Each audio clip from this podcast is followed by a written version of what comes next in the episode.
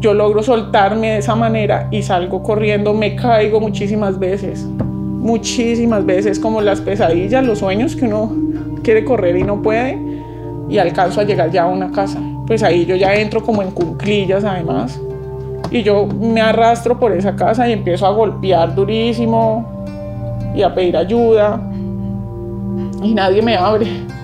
Este es un podcast sobre personas superpoderosas capaces de emerger del dolor y renacer más fuertes aún.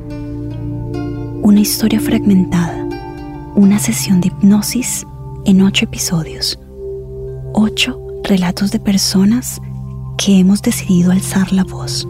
Estamos en el río Cauca, parce, en un mangón del río Cauca. Yo dije, parce, aquí me van a matar, me van a violar y me van a pegar un tiro y me van a tirar al río yo tengo que sobrevivir, ¿me entendés? Yo no, yo no quiero estar muerta en un río.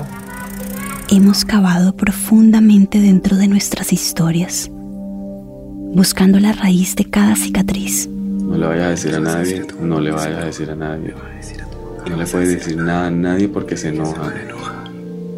Y yo recuerdo que no lo hablé con absolutamente nadie. La voz que nos quitaron se transforma ahora en un grito unísono. Si lo que se esperaba de nosotras era el silencio, pues este clamor es nuestra resistencia.